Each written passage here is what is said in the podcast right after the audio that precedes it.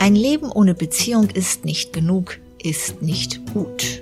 So wird es den Menschen eingebläut. Jede Stunde, jeden Tag, in fast allen Liedern, ungezählten Büchern, in sämtlichen Illustrierten, auf Plakatwänden, in Werbeclips für Schokolade, Reinigungsmittel, Autos, in Kino- und Fernsehfilmen, Millionen Serien. Und die Singles? Liegen derweil im Bett mit einer Schachtel Schokolade oder einer Flasche Wein und sind traurig darüber, immer noch nicht fündig geworden zu sein. Bemitleidenswert, die Armen. Oder sind sie auch bedrohlich? Langzeitsingles noch immer sehr argwöhnisch beäugt. Sie passen nicht und was nicht passt, stört. Wer allein ist, bekommt permanent Fragen, Ermunterungen und Mitgefühl zu hören. Du wirst schon noch jemanden finden, sagen die anderen. Dass die Unverpaarten gar nicht auf der Suche sind? Unvorstellbar. Und auch unglaubwürdig. Wer so etwas behauptet, lügt sich selbst etwas vor. Ganz sicher.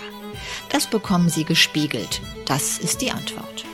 Die romantische Zweierbeziehung steht unangefochten an der Spitze der menschlichen Verbindungen, gilt natürlicherweise als Basis für Familien. So sieht es das Gesetz vor, so predigen es die Kirchen. Die RZB, wie die Soziologie recht unromantisch abkürzt, wird auch finanziell bevorzugt. Alleinreisende zahlen mehr fürs Hotel, Ledige haben teurere Versicherungen und härtere Auflagen bei Arbeitslosigkeit. Wer ohne RZB eine Familie gründen will, wird gesetzlich daran gehindert. Ist das nicht sehr fragwürdig? Egal wie dysfunktional die Beziehung ist, in der jemand steckt, wie frustrierend, ausbeuterisch, gefühlskalt, egal ob man fünfmal geschieden ist, alles ist akzeptierter, als langfristig niemanden an der Seite zu haben.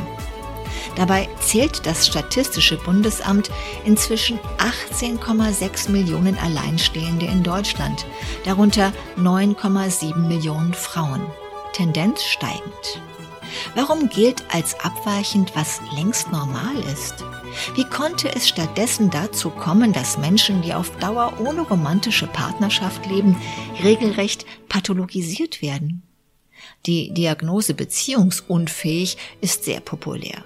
Und auch viele Betroffene übernehmen das dankbar, denn es ist nicht schön für mangelhaft und defekt erklärt zu werden.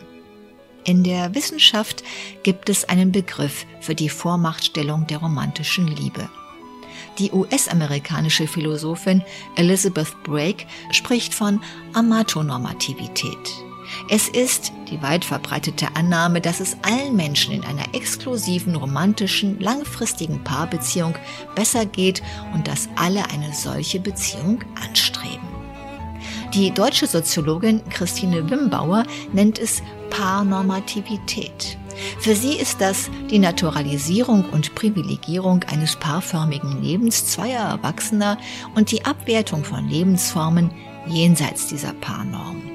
Wie sollte es anders sein, wirkt der Druck dieser Norm besonders auf Frauen. Von klein auf richten sich die Heilsversprechen der romantischen Liebe vor allem an sie, etwa wenn in Märchen auf den Prinzen gewartet wird. Alleinstehende Frauen sind in diesen Erzählungen entweder bemitleidenswert oder böse Hexen.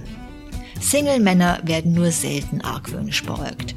Stattdessen haben sich für sie positive Stereotype entwickelt.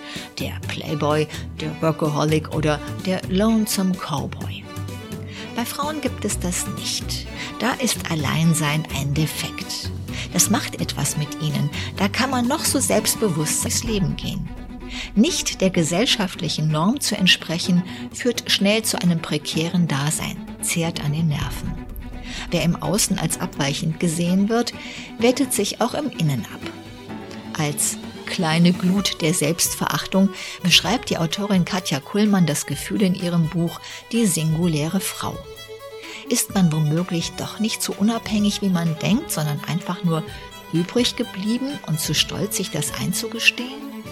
Denn ganz sicher hat die romantische Paarbeziehung viele schöne Seiten. Einer der wichtigsten Pluspunkte ist die Sicherheit, die sie bringt. In einer exklusiven Beziehung ist da immer jemand zum Reden, Lachen, für Unternehmungen. Es ist klar, wer sich um den anderen kümmert, wer erster Ansprechpartner ist und im Notfall angerufen werden kann.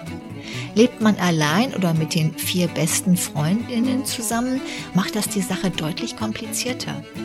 Die romantische Paarbeziehung muss an sich nicht radikal hinterfragt werden, wohl aber der Anspruch, sie als einzig erfolgreiche Lebensform zu betrachten.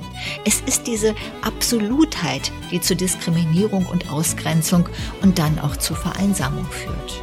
Und die vor allem Frauen klein hält, die unglaublich viel Zeit darauf verwenden, die Fehler und die Bringschuld bei sich zu suchen. Eine Abkehr von der Alternativlosigkeit wäre auch ein Dienst an der RZB. Als alleiniger Sinn des Lebens völlig überfrachtet, ist sie viel zu oft von vornherein zum Scheitern verurteilt. Seelenverwandter, bester Freund, Psychotherapeut. Die Erwartungen an den Partner sind oft für einen einzelnen Menschen nicht erfüllbar. Wenn die anderen Optionen als voll und gleichwertig angesehen werden, könnte das allen helfen. Es bringt mehr Freiheit, denn man wüsste, ein Leben ohne romantische Liebe ist nicht nur möglich, es kann sogar gut und genug sein.